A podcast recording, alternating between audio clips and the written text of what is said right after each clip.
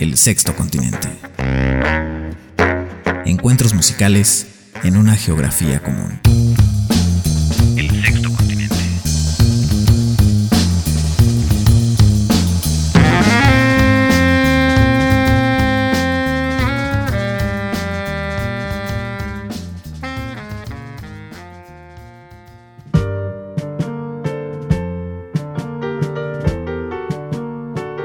Queridas amigas y queridos amigos del jazz, bienvenidos todos a esta emisión, emisión que como saben se estrena cada lunes a través de Global 96.9, lunes por la noche y luego con repetición los días sábados por la noche en Global y también en nuestra estación hermana oaxaqueña Radio. Bienvenidas, bienvenidos todos a esta emisión en la que vamos a hablar y sobre todo vamos a escuchar la música de una extraordinaria compositora norteamericana, una mujer que expandió los límites de la música y fue más allá al entremezclar el jazz con la música de cabaret, el pop, el rock, la música de cámara y la improvisación libre, además de un pensamiento social muy definido. Estamos hablando de la maravillosa Carla Bley, quien desafortunadamente falleció el pasado 18 de octubre a los 87 años de edad, complicaciones de un tumor cerebral que finalmente terminó con su vida, según lo informó su esposo, el también músico, extraordinario músico también bajista y compositor, Steve Swallow, con quien tenía un proyecto a trío junto con el saxofonista inglés Andy Shepard.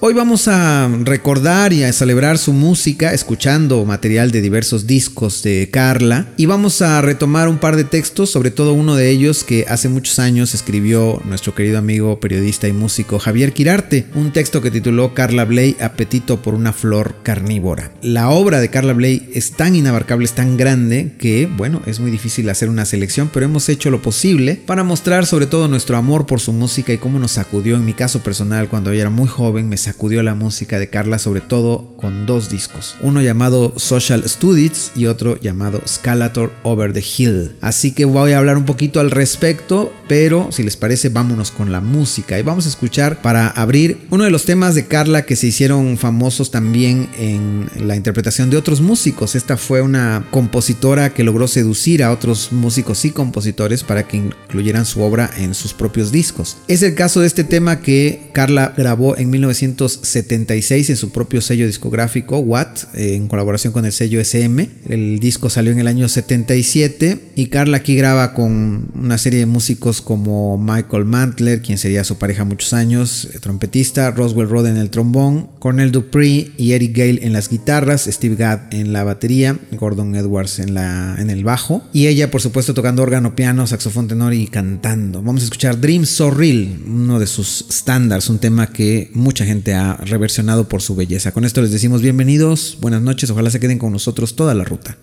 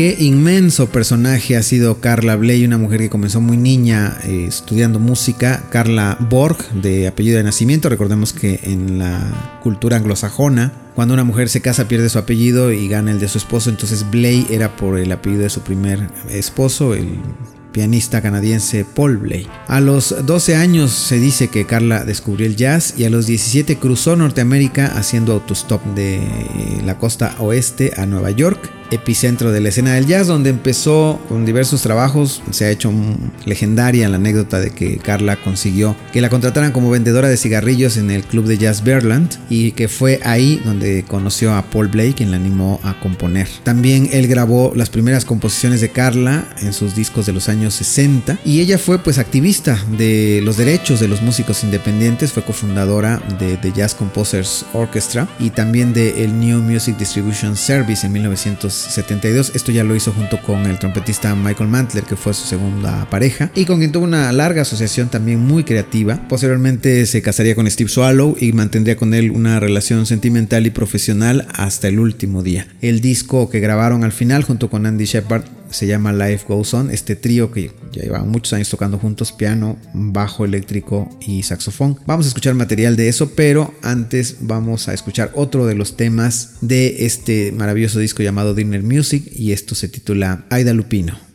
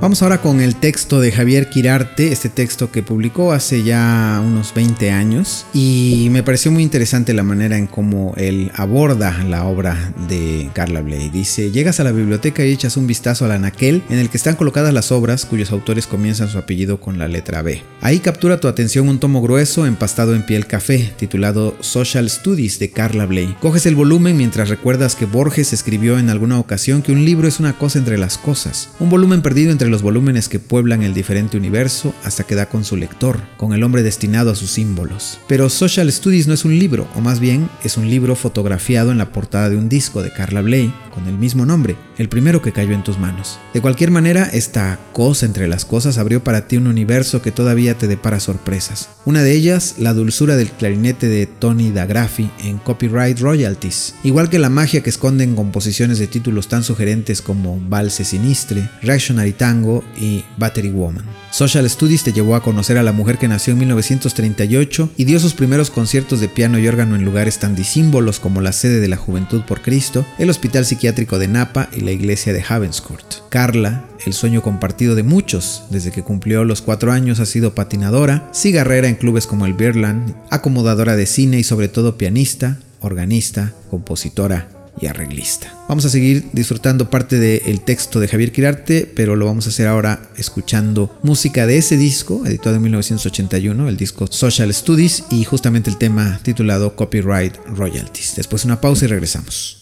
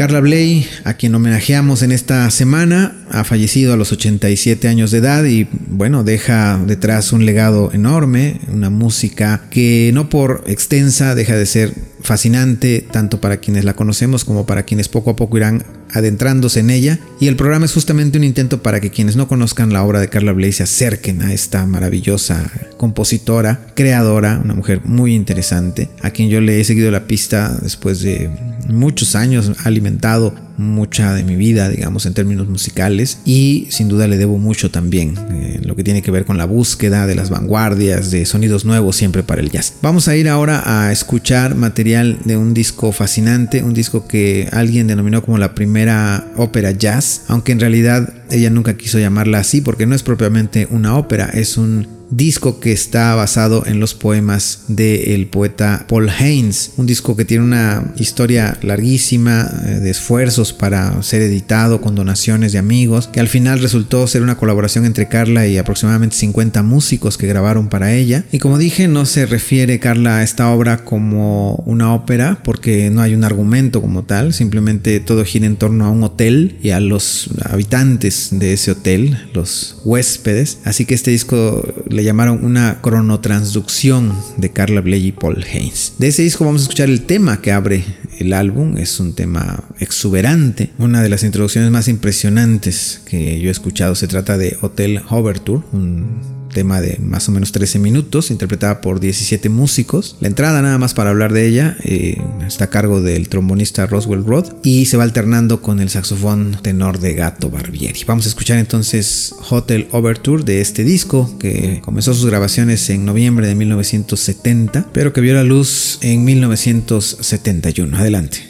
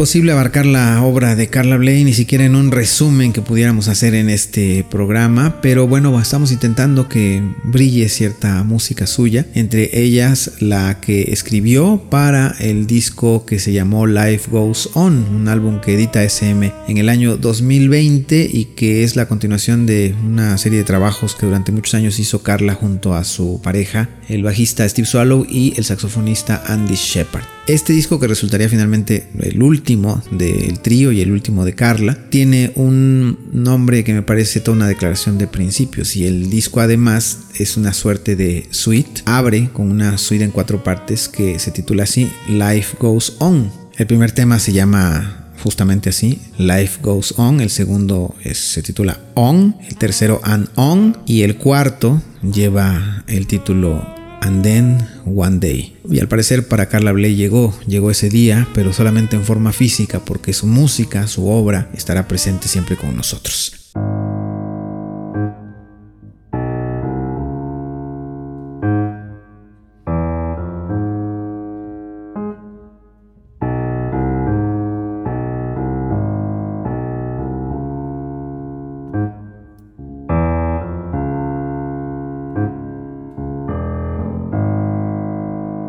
Estamos escuchando en el fondo el tema que abre esta suite, Life Goes On, y vamos a cerrar con un fragmento del tema que cierra, que se titula And Then One Day. Y bueno, pues sencillamente hacerles la invitación para que redescubran o descubran, si es el caso, la música de Carla Bley, extraordinaria creadora, una mujer que pues su música y su vida es un ejemplo de constancia, de superación, pero también de enorme creatividad y de compromiso social. Aquí la recordamos sentidamente en este programa, en el Sexto Continente. Gracias por acompañarnos, nos escuchamos en una próxima oportunidad.